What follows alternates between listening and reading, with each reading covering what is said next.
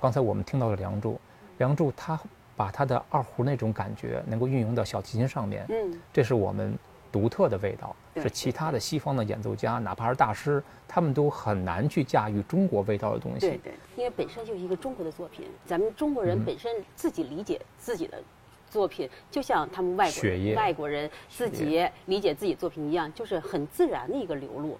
我们就嗯从小听到的都是这种这种腔调啊，这种音乐呀、特别是二胡的这种小提琴模仿二胡的那韵律种韵律。对，因为外国人他们可能对二胡不太了解，就是拉不出这种这种韵律，这种中国的五声调式的那种。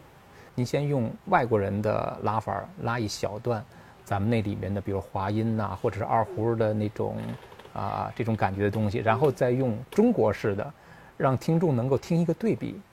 老外他他们他们不对。对，就老外可能滑音要少一些，他们可能不不能理解二胡那个。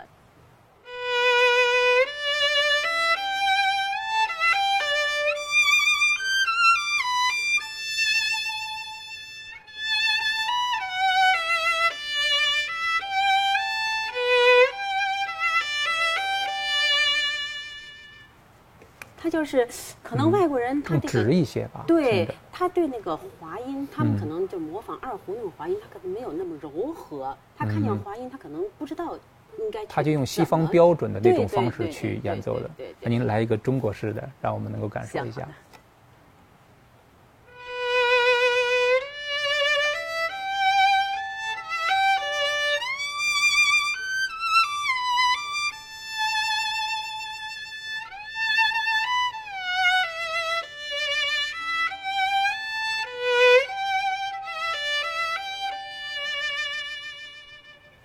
啊，味道完全不一样。《梁祝》这个曲子，在我看来，一开始是山水，因为尤其是在那个引子的地方，那个鸟出来之前，定音鼓一敲对，然后下面一个一个低音 ri 嗡，然后那个竖琴梆梆梆梆，这山水感觉就出来了。对，而后小提琴表达的是爱情，而最后的时候是一个羽化飞飞升的一个过程。对，其实中国的这种感觉马上出来了。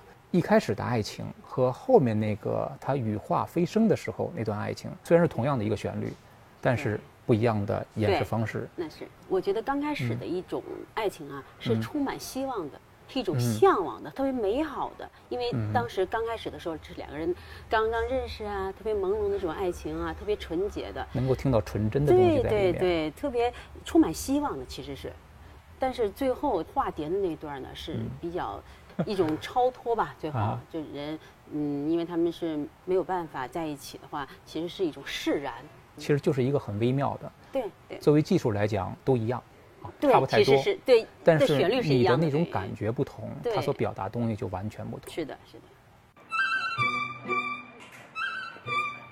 我们即将听到的是梁山伯与祝英台中的爱情主题，虽然是用西洋乐器演奏，但却有着中国式的委婉与含蓄。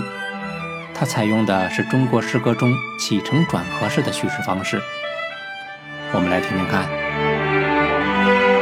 这是第一句，也是起的部分。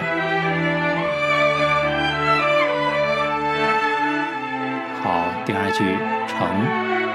这是与第一句相互呼应的。现在旋律一个上扬，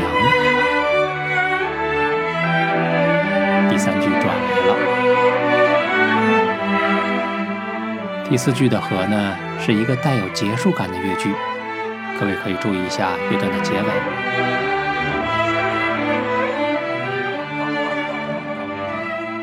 是不是很像我们朗诵诗歌中的那种韵律呢？《梁山伯与祝英台》是一部小提琴协奏曲，整部作品都是以我们所看到的小提琴为主导而展开的。这种中国曲调呢，是一种无论你懂不懂音乐，当它响起来的时候，你都会马上认出来。